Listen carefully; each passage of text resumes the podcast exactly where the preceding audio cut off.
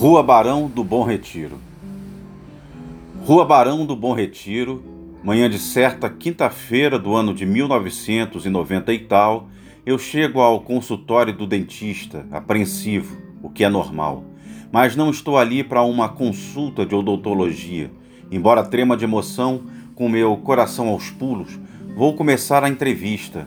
Um dentista e, na verdade, é um músico, compositor, um dos maiores do Brasil e sua grande habilidade com uma colher de dentina é muito semelhante a esse virtuosismo que ele tem ao violão, encantador, de sons e tantas melodias, são bonitas e diferentes.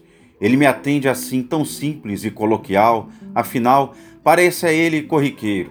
Num consultório de dentista, bem na Barão do Bom Retiro, trabalha um dos maiores nomes do cancioneiro brasileiro e deixa sempre boquiaberto de admiração todo o público que gosta de seu som divino, meio assim feito um paciente, boca aberta, anestesiado, numa cadeira de dentista.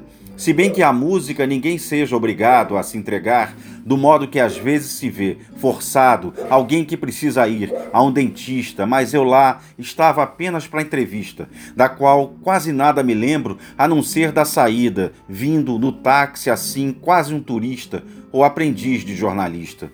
Que inusitada circunstância a entrevista, o violão, o subúrbio desse Ginga.